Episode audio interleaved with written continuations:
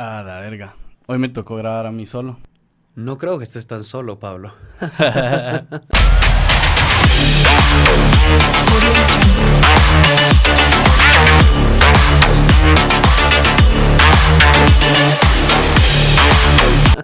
bueno, mucha, bienvenidos al episodio número 23 de Alto Voltaje. Eh, hoy no nos acompaña Diego porque tenía algo que hacer, huevón. Pero nos acompaña el José Ibarra, mejor conocido como Spotted. Ah, mucho gusto, mucha. ¿Cómo están? Eh, bueno, para empezar a que la gente te conozca un poco, contanos qué haces, quién sos vos. A ver, esa es una pregunta un poco compleja para alguien que hace mucho. Em, mira, primero que nada, José Ibarra, em, hijo mayor eh, en casa, eh, hermano. Em, vamos a ver, ¿qué te contaré? De mi vida personal, pues tengo 26 años, estudié marketing con énfasis en comercio internacional. Ahorita llevo tres años y medio con mi revista, Horizon Magazine. Y aparte tengo también una agencia de influencer marketing, mm, tengo mi programa en la televisión, me apasiona la moda. Entonces la verdad es de que hago muchísimo, pero todo se engloba en un mismo tema y es mercadeo. Ah. Todo lo que es publicidad, promoción, eh, acelerar marcas, todo ese tipo de cosas me encanta. Todo eso se nota que es tu pasión. Entonces, em, Horizon, explícanos un poco qué es, eh, cuál es el concepto de Horizon o, o qué hace. A ver, te voy a contar. Horizon nació en el corazón de, nosotros. La verdad es de que éramos dos socios y ahora solo soy yo. Y lo lindo de Horizon fue que vimos una necesidad de que en Guatemala los empresarios no se están dando a conocer como tal. Inició como una, una revista con un sueño sobre de conectar horizontes y que las personas se dieran a conocer como un horizonte de oportunidades. Por eso es el nombre. Luego la revista pues fue cambiando, el mundo ha ido cambiando muchísimo, el mundo digital, el mundo impreso. Y ahora pues Horizon es una holder de varias marcas, donde ahora tenemos eh, la revista, la agencia, eh, canal de YouTube, nueva página web. Pero lo lindo de esto es de que nos hemos enfocado no solo en el empresario, sino que hemos abierto nuestros horizontes por La verdad, no es, no es, como campo pagado, pero... Em, y hemos, eh, la verdad es de que yo he podido ligar mi pasión, que es la moda, con la revista. Entonces he podido viajar a más de 18 destinos en el mundo, he podido vivir experiencias únicas eh, gracias a mis clientes. Y lo lindo es de que es brindar contenido de valor para las personas. Yo creo que Horizon lo que se... Si, si alguien piensa en la revista, piensa en excelencia. Y eso es algo que yo siempre he tratado de inculcar y de hacer, porque si vas a hacer algo, lo tienes que hacer bien. Si, si está a medias, prefiero no hacerlo, ¿verdad? Entonces, eh, la impresión de la revista es un papel eh, premium, la, la, gente le encanta. Eh, aparte, también todo lo que hacemos, los eventos corporativos, eventos también de estilo de vida, son como muy buenos. Las coberturas que hacemos a nivel mundial, en, en pasarelas, en cruceros y todo. La verdad es de que es una plataforma para las marcas y es priceless, es algo que a la gente le encanta. Sí, ah, y fíjate que yo he visto un par de revistas, así las he leído, yo por razones mías no soy bueno leyendo, porque tengo como déficit de atención. No te preocupes, vamos a tener podcast para que no tengas déficit de atención. me gusta, porque eso sí escucho bastante, pero fíjate que me agradó algo mucho porque eh, si uno va al súper a ver revistas, ponete a comprar o algo así, están las típicas de farándula. Exacto. Y eso no te agrega ningún valor a tu vida, pues. Mira, yo siento que las revistas son como eh, ciertamente como lo que la gente cree. Una revista le, vende el estilo de vida a las personas y hace creer, em, hace creer muchas cosas. Es como Instagram ahora, de que tú puedes vender un estilo de vida y yo vi un meme hace poco que decía, te deseo la vida que proyectas en Instagram. y realmente yo creo que las revistas, eso es lo que hacían hace, mucho tiempo. Y por eso es que han venido en decadencia. Porque se enfocaron más en farándula, en vender un estilo de vida falso, en vender noticias falsas y no en generar contenido de valor. Y es por eso que revistas como hoy en día, como vemos Forbes, GQ em, y otras que tenían muy buen contenido, son las más sólidas en el mercado. Y eso es lo que yo me quiero enfocar en Horizon. Gracias a Dios, pues de los tres años, tres ediciones hemos hecho fuera de Guatemala. Dos han sido en México, una en Guadalajara, una en Ciudad de México y la última de este año que fue en Miami y en Bahamas. Entonces yo creo que también es colocarle el ojo a Guatemala de que Guatemala está haciendo cosas grandes y que no solo somos eh, un pequeño país, un pequeño país exacto. Y cuando yo, yo voy a otros países y le digo a la gente soy de Guatemala, eh, rápidamente empiezan a asociar Arjona, Tikal, eh, el arco de la Antigua. Y es lindo saber de que el país esté sonando, porque creo que ponemos un, una lupa en ese globo terráqueo tan grande que tenemos. Y, Guatemala, que es un país tan lindo y hay tantas cosas. O sea, nosotros no estamos tan lejos de los países grandes, pues. No, y sabes, algo que a mí me encanta decir es de que Guatemala es un país en vías de desarrollo. Y como no hay de todo, se puede hacer de todo. Literal. Y eso es lo más cool, porque si tú tienes una idea y la logras ejecutar bien, con excelencia, va a pegar. Porque si tú vas a Estados Unidos y haces un, un podcast, hay más de 300 millones de podcasts. Pero en Guatemala hay 20. Entonces, eso es lo lindo y la fascinación de lo que a mí me gusta hacer con mi trabajo, que es generar estrategias em, de, mercadeo.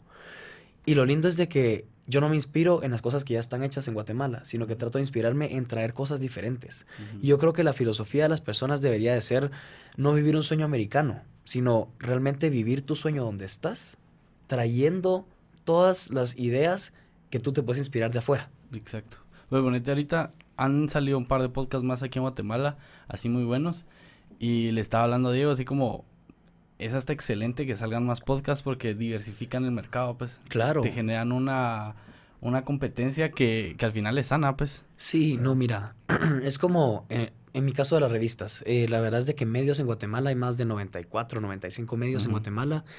Ahora, perdón, con la expansión de influenciadores, con la expansión de podcasts, con la expansión de YouTube, esos medios se han diversificado muchísimo más. Y ya no es solo un prensa libre, un siglo XXI, sino que ahora eso va mucho más, englobando muchas más cosas. Entonces, más específico Cosas. La gente quiere cosas de nicho. Y Horizon nació en eso. Es un nicho de mercado que estaba desatendido, que era para los empresarios, high-end y ahora también de estilo de vida. ¿Vos te consideras un empresario o un emprendedor? La verdad, un empresario. Porque yo creo que yo ya pasé la barrera del emprendedor donde em, me daba miedo tomar riesgos. Y yo creo que los riesgos se toman todos los días, seas emprendedor o seas empresario. Aparte, yo no, yo no pienso como ponerle un valor monetario a ser empresario o emprendedor, porque creo que eso sería ridículo. Porque un empresario puede seguir invirtiendo su dinero 20 años y sigue, sigue siendo exitoso. Entonces yo creo que el éxito es constante, es algo que vas logrando todos los días y no es como ay, como ya logré un éxito, ya soy empresario. O como eh, yo no he logrado nada todavía, soy emprendedor. No, yo creo que la trayectoria habla por sí misma y tu perfil de vida. O sea, las personas como nosotros ya no hacemos un CV, sino es un perfil de vida. Y si tu perfil de vida se proyecta como algo a nivel empresarial donde puedes darle empleo a las personas, donde puedes inspirar a otras personas, crear plataformas para que las personas puedan realmente vivir una vida plena, yo creo que eso ya te hace dar ese salto de empresario. Y siempre no perder el hambre, porque las personas, esa es la gran diferencia entre el emprendedor y el empresario. El emprendedor es la persona que está empezando, toma riesgos, pero no son tan grandes todavía. Y el empresario es esa persona que está en constante búsqueda de la autorrealización y no solo es por ambición, sino que simplemente es porque sabe las capacidades que tiene, porque si lo hizo una vez y alguien creyó en ti, creo que el, siguiente paso tú puedes dar mucho más y creer también en las demás personas. Cabal. Sí, fíjate que así como para ponerte un poco en contexto, yo estaba hablando esta semana, eh, no, la semana pasada estaba hablando con un amigo y em, eh, pues el, es un señor ya grande, ¿va? Y me estaba contando que él... Ya grande como de 36, ¿va a decir? No, no, no, es, era es un señor como de 60, 70 años. Ah, bueno, sí. Es y yo le estaba preguntando más o menos cómo había sido su o sea, cuál había sido su ambición, ¿va? Ok. Y porque con Diego estamos empezando otros proyectitos que todavía no hemos sacado a la luz. Eh, Mira, ahí te voy a interrumpir. Yo creo que algo que tenés que aprender es no decir proyectito. Porque si es un proyecto y está en tu, en tu mente y en tu corazón, va a ser un proyecto de una realidad. Yo creo que esa es la mentalidad chapina de decir el cafecito, el panito y todo el hito, pero yo creo que podemos salir más allá de decir es mi proyecto, es mi empresa, es lo que yo estoy haciendo para realizarme en la vida. Entonces, si tú te enfocas en tu proyectito, así es como vas a generar también. En cambio, si tú te proyectas y vas a decir, no, este es mi podcast y está llegando a más de 16 mil personas y me están escuchando tantas personas, yo creo que la gente te toma con más seriedad. Entonces es creérselo uno primero para darle el arranque. Eh, yo estaba hablando con esta persona y le estaba contando el proyecto que estamos haciendo con Diego y me dijo, y le pregunté a cuál había sido su motivación, porque algo bien importante de nosotros dos es que nunca nos ha motivado el dinero, y no así como, y no viéndonos así como, ay, sí, es que tenemos dinero, sino porque los dos sentimos así como, ah, ¿para qué hacer dinero? Va? Y cada esta persona me dijo, eh, mira, mi motivación siempre fue cuando yo entregaba un producto que la gente sonriera, ¿verdad? Y el dinero viene por sí solo, pues. Exacto. Eso viene adelante, pues, porque vos, si vos te realizas y haces las cosas que te gustan, eh, primero el dinero nunca va a ser una prioridad porque la persona que solo busca dinero nunca lo va a encontrar. Exacto. Mira, yo te voy a contar un poco. A mí lo que me ha pasado en la vida ha sido todo intencional. Yo nunca he buscado realmente como los éxitos o los logros o llegar a Telemundo o a New York Fashion Week y todo ese tipo de cosas. Son cosas que yo siempre soñé de chiquito y ahora las veo materializadas, pero es a puro trabajo duro. O sea, la gente cree que el dinero cae del cielo y no. O sea, es realmente, como te decía, el éxito es constante. Y cuando yo empecé, yo tenía una empresa de promocionales, imagínate. Entonces, eh, yo lo que hacía era que los, los vendía a la universidad, a algunas iglesias y todo el rollo. Y después, pues salió este negocio con este mi amigo para hacer la revista y después salió el otro negocio para hacer la agencia. Y yo creo que los de repentes de la vida son los que te llevan y tomar esas oportunidades. Eh, a mí me pasa eso muy seguido. Es como, mire José, este, los viajes así llegan. Es como, deberíamos de ir a tal lugar, pero ¿por qué no vamos? ¿Por qué no lo hacemos? es, es, yo creo que es lanzar al universo las oportunidades y tenerlas y apropiártelas y aprovecharlas al máximo. Sí, esa es una de las preguntas que te quería hacer, eh, que es más o menos, ¿no hay oportunidad en Guatemala? ¿O vos crees que la gente en Guatemala solo no tiene, eh, como que no se atreve a hacer las cosas? Mira, la verdad es de que en Guatemala es el, como te dije, es el país de las infinitas posibilidades, donde como no hay nada se puede hacer mucho. Lastimosamente hay muchas jerarquías y mucho monopolio en ciertos negocios, pero yo creo que todo se puede romper. Somos una generación que está revolucionando realmente, o sea, los millennials, eh, la, generación que viene abajo, está haciendo lo que se le da la gana. Y si tú haces lo que se, te da la gana, ya el señor de 70 años tiene que ver qué hace. Ya no puede monopolizar una cosa, sino que tienen que abrirse a nuevas cosas. Y yo creo que eh, por ahí vamos. O sea, Guatemala es un país en vías de desarrollo también en esto. Y para los negocios que creen que llegaron a un estanque, yo creo que deberían de aspirar a más. O sea, El Salvador está a la par, tenemos a México, tenemos mucha diversidad para poder crecer, ¿verdad? Entonces, no es nada difícil. Pues sí, pero eh, sí, yo también siento que Guatemala es una mina de oro. O sea, es una mina de oro y lo, lo experimenté hasta este año, porque este año... Eh, como te dije, lo, el proyecto. a Pablo mucha, es una mina de oro. Fíjate que este año empezamos con Diego con este proyecto y mi primer estigma fue, a la que en Guatemala nadie nos va a apoyar, pues, O no va a haber esos miedos que te dan cuando empezás un proyecto, Y era impresionante cómo llegaba, llegábamos con la gente y así como les empezábamos a contar y la gente así como, hey, ¿verdad? Así se puede hacer, ¿verdad? Sí. Y entonces los dos fue así como, madre, o sea, en Guatemala hay una cantidad de oportunidad increíble y la gente la está buscando, pues. Sí. Sí, sí, sí. Yo creo que Guatemala ahorita, incluso en el nivel, a nivel publicidad, el año pasado nos costó un montón a nivel revista, te quiero contar, porque todas las agencias de publicidad fue, no, migremos a full digital. Y creían de que lo digital iba a ser el dios de la vida, pero no, el dios de la vida son las experiencias y la innovación. Entonces, em, realmente creo que muchas agencias perdieron clientes el año pasado por eso. Y este año me encanta, porque lo empezamos de una manera, hay una garra que no tienes idea. porque los clientes ya se dieron cuenta realmente de dónde está la innovación y la experiencia. Entonces, yo lo que ofrezco es un marketing 360 grados, donde te incluye influenciadores, pauta en revista, contenido, página web, Instagram, Facebook. Entonces, lo que tú haces es un paquete, ¿verdad? Para, es- para este tipo de, de cosas. Y mm, mira, yo creo que no hay que ser tan drásticos con las cosas y también saber la situación de cada país. Porque si Nueva York o, bueno, Estados Unidos, África siguen imprimiendo revistas, ¿por qué nosotros vamos a dejar de hacerlo? ¿O por qué vamos a dejar de creer en eso si tenemos gente que todavía lee, verdad? Es como, no sé, yo creo que, es, o sea, si, si Claro o Tigo se quieren anunciar, Ujú. suponete en, ¿cómo, ¿cómo van a llegar a ti si tú sos Claro? O sea, ¿cómo va a llegar Tigo a ti si tú sos Claro? Eh, usualmente por a través de social network es lo que yo uso, pues. Pero si tú sos, Ya. si tú sos Tigo y no le das follow, realmente lo, lo, lo ves muy poco, ¿verdad? exacto. Entonces, por eso existen las vallas, por eso existen los eventos, por eso existen las revistas, la televisión. Pero si las agencias empiezan a decir, ah, no, es que televisión ya no sirve, ah, no, Ujú. vallas ya no sirve, ah, no, revistas ya no sirve, entonces, ¿qué sirve? Ajá. No, o sea, yo te apuesto que hay un público de 60 a 90 años en Guatemala que eso es lo que hace, no tienen un celular. Mi abuelita tiene ahorita 80 años y, y ella usa su celular re bien, pero realmente no es como que se meta a ver Instagram todo el día como nosotros. Entonces, yo creo que tenemos que hacer bien nuestras evaluaciones de mercado para poder tomar decisiones drásticas en cuanto al marketing. Yo siento que aquí la gente es como muy agresiva.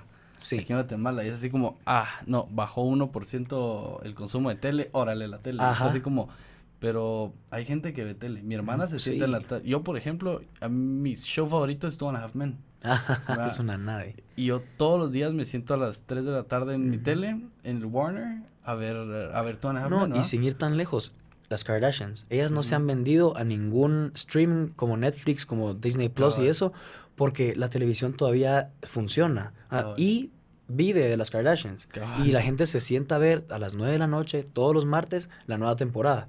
Y si está esa cultura con Kardashians o con Game of Thrones, que también fue un fenómeno, entonces, ¿cómo no vamos a creer nosotros en eso? Exacto. Sí, la vez pasada estamos hablando con Diego de las Kardashians y Diego les tiene un hate horrible, ¿va? Pero le digo yo a, a Diego, ellas revolucionaron el Qué bueno mundo. que no te digo acá. Ellas revolucionaron el mundo, son las dueñas del social network ahorita. Exacto. Porque ellas supieron agarrar el nicho correcto y la gente le encanta ver algo, algo bonito y, y le encanta imaginarse qué lindo Es sería una vivir farándula eso. diferente. Ajá. Es, es, es la, la vida que proyectan en Instagram, Ajá, literal. literal, ellas la, la viven, pues. Sí. Y la gente le encanta ver eso, pues. Por eso es que todos tenemos Instagram. Así, ver, ah, la qué lindo ir a las Maldivas, no sé, va. Ya, la que, qué pilas este que se fue. Y ellas, Full. eso fueron, de eso viven, pues. De eso vive. ¿verdad? Y es impresionante cómo eh, aquí a Guatemala la gente no, todavía no ha terminado de aceptar ese concepto, Sí. ¿verdad? Sí, yo creo que les choca un poco, pero también yo te apuesto de que tú vas con las Kardashian y les presentas un, una propuesta de trabajo y son muy profesionales y llegan al, al evento, hacen lo que tienen que hacer y se van. En cambio, con personas en Guatemala se creen la quinta maravilla del mundo, cobrando ni un 1% de lo que cobran las Kardashian y encima de todo te hacen drama. Entonces yo creo que tenemos que aterrizar un poco. O sea, eh, está cool que seas influencer, está cool que estés en los medios y todo el rollo, pero tenés mejores zapatos, nada más. O sea, es lo único. Y hay muchas veces que esos zapatos se los regalaron, pues. exacto. O sea, e- exacto. Es que yo siento que ese es una, un problema aquí en Guatemala que la gente no ha aprendido a vivir su realidad. Y no sé si, ¿verdad? Hay mucha gente que quiere vivir otra realidad. No, incluso a mí me cuesta, Ajá. porque cuando empezás a ver muchos proyectos, muchos viajes y todo, de la nada tenés que sentarte y decir, ok, ahora tengo que ir a mi casa a hacer mi cama. Cabal. ¿Verdad? O sea, estás en Nueva York un día y estás con, codeándote con Paris Hilton y con todas las celebridades y al día siguiente llegas, aterrizas en el avión, te toca ve- venirte en Mm. clase económica y llegas a tu casa y pedís tu taxi Uber o te llega a traer tu mamá y cuando llegas a tu casa toca hacer tu cama o hacerte tu cena y es vivir tu realidad y aprender a vivir, o sea, a- aprender a tener un balance, todo es un balance. Sí, yo te voy a contar. Yo eh, en el 2017 entré a la Marroquín. Ajá. Y nosotros los niños de la Marroquín vivimos en una burbuja. ¿ya? Sí, ¿va? así, ¿verdad? Ajá, y no sé qué. Eh, y fíjate que yo, por cuestiones de la vida, eh, me suspendieron un semestre, ¿va? Ujú. Y mm, mi papá, mi papá es una persona, yo lo admiro mucho. Y él siempre, su forma de castigarme no es un castigo que me quita algo, sino trata de darme una lección de verdad. ¿va? Entonces su castigo fue, te vas a meter a una universidad eh, con gente normal. Te voy a reventar. Gente normal. burbuja". Ok. Ajá. Porque mi papá decía, vos veis súper lindo que tenés pisto para salir, tenés pisto para comer, tenés pisto para todo. Cuando no sabes cómo vive la gente de verdad aquí en Guatemala, pues. Ujú. O sea, y me metió a, a una universidad y fue un cambio total en mi vida. Pues aprendí a Ujú. ver mi realidad, que yo así como, bueno, si tal vez estoy en la marroquín, pero ¿qué tanto puedo, qué tanto vivo yo mi realidad? va? Ajá. Y aprendí a aceptar, bueno, hay cosas que, pues, como vos decís, me levanto en la mañana y hago mi cama, va. Termino de comer y lavo mis trastos, pues no soy ninguna celebridad, no soy ningún príncipe, pues. Entonces, yo siento que ese tipo de realidades le, le toca vivir a uno en algún momento. La vida, la vida tiene una forma linda de, Sí, de, de- de sentarlo a uno, regresarte. ¿verdad? Quería preguntarte, ¿cuál es tu gran sueño? Uy, mira, esta pregunta la verdad es que puede ser un poco complicada porque todos los sueños más locos que yo tuve de chiquito ya los cumplí. Entonces, a mí este año me toca soñar más. Em, y fue súper curioso porque, o sea, estar en eventos de moda, estar viajando por todo el mundo, tener un trabajo que te haga feliz y te haga generar. Yo creo que todo eso ya lo alcancé. Entonces, eh, ahorita me toca soñar más. Y este año, como que mis. Yo, yo cada año, como mis bucket list, ¿verdad? Ajá. El año pasado, pues fue viajar a Europa y lo logré. em, comprarme mi carro, lo logré. em. Este año me pasé a vivir solo, lo logré. Entonces, como que voy haciendo mis metas, pero yo trato de ponerme metas reales. Ajá. Y aparte, tengo las metas estúpidas. Ajá. O sea, te juro que sí tengo metas locas, que yo digo. Y, y Dios las cumple. Ajá. Entonces, eh, yo no sabía, o sea, yo suponete yo ya había dejado de soñar porque ya había alcanzado todo lo que quería y de la nada el año pasado paré en, en una entrevista en Telemundo, en NBC y en Miami. Entonces son cosas que uno dice, wow, o sea, es dejar que la vida te sorprenda. Aunque si yo te digo ahorita cuál es mi gran sueño de este año, probablemente es ir a, a unos Grammy, a unos Latin Grammys o algo así, Ajá. que ya está en hablas y creo que va a suceder. Entonces, sin necesidad de ser un artista o un cantante, it's gonna happen, ¿verdad? Ajá. Entonces, eh, yo te digo, yo creo que se vale soñar loco. Eh, eh, Total. ¿Cuál es tu gran sueño? Wow, no sé. O sea, no, no sabría decirte porque ya todo está pensado, pero listo para ser ejecutado. O sea, es un sueño ya en ejecución.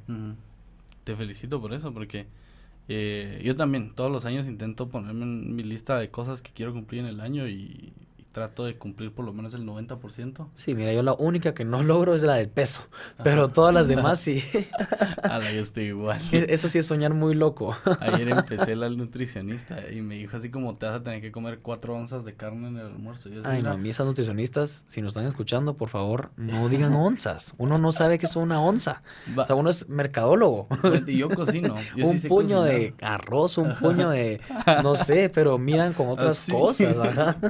Pero yo sí cocino y, y cuatro onzas es un pedacito. Yo sí le digo a la nutricionista cuatro onzas y no puedo no desayunar y no cenar y comerme las doce que Sí. me como siempre, va. A mí me mandaron ahorita a bajar 25 libras, 7% de grasa y todo el rollo. Y la verdad es de que es algo que sí hay que hacer por Sí. salud. Pero no voy- yo no me voy a desvivir y voy a dejar de vivir mi vida Cabal, por- Solo por... por de 25 libras de más. Que yo sé que las puedo bajar eventualmente o se operan. Así. Viéndolo Kardashian. A lo Kardashian, sí. Así, si está escuchando algún cirujano.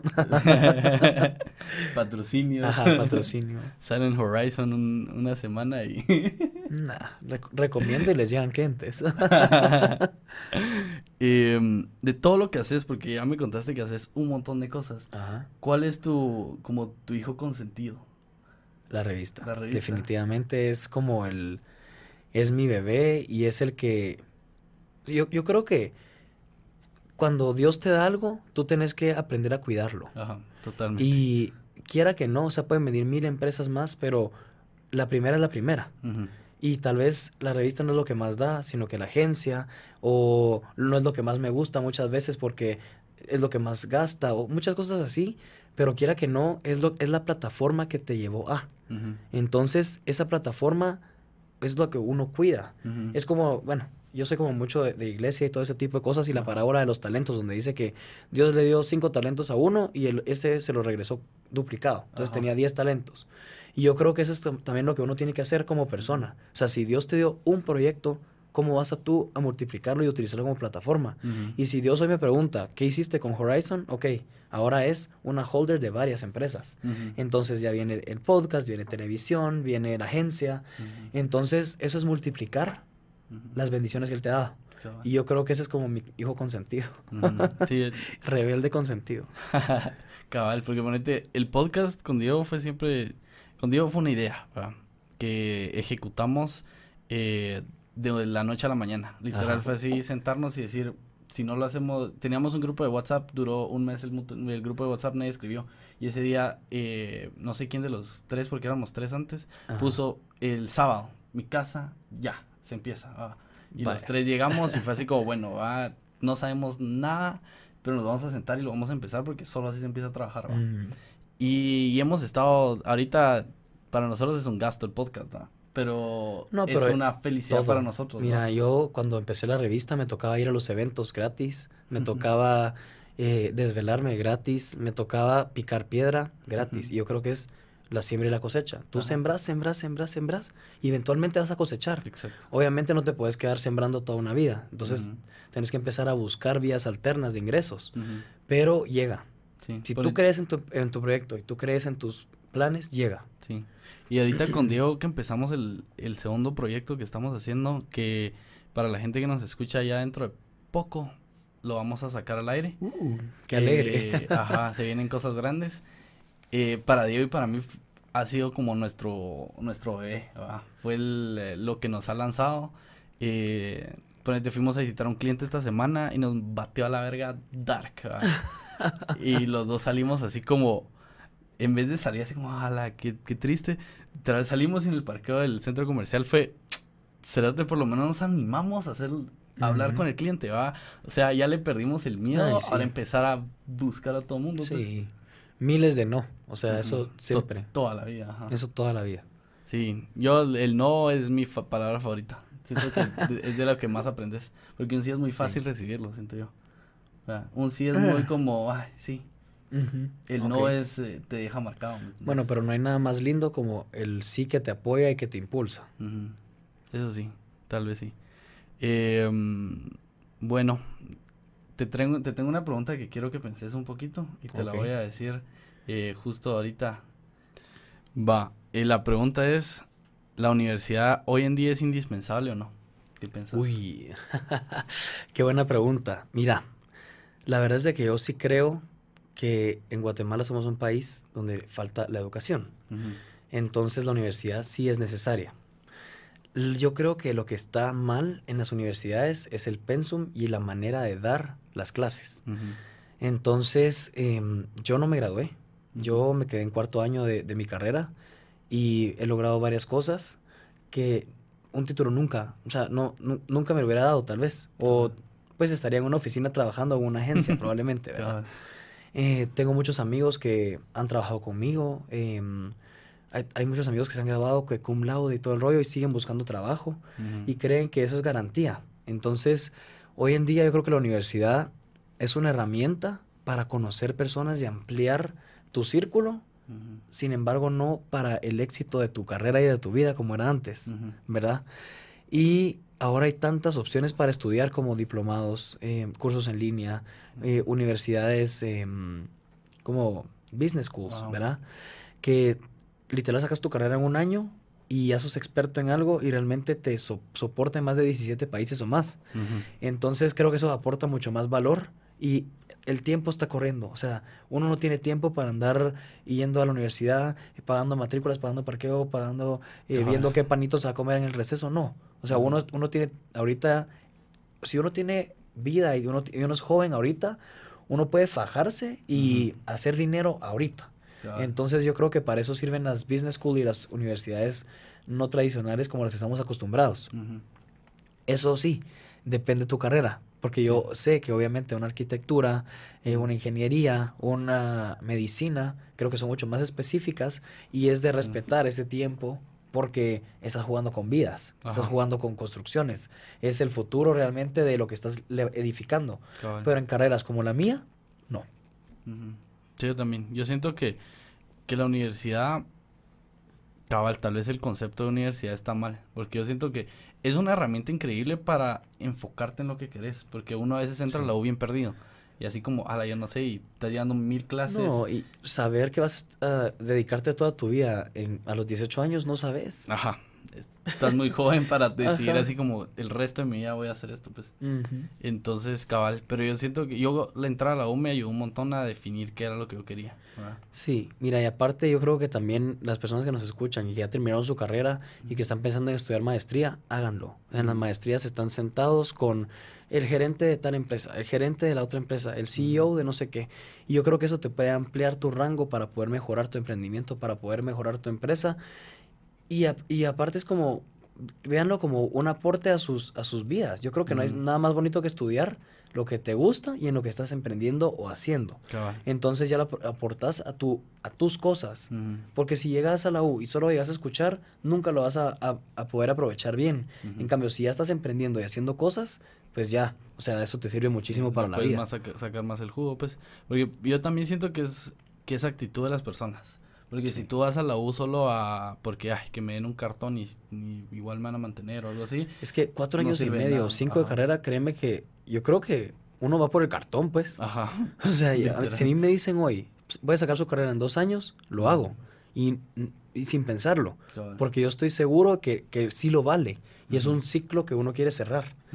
Pero, ala, es que cinco años de tu vida, cuando en tres has logrado tanto, yo creo que no lo vale. Sí, y hay mucha gente que sale de la U Booksmart.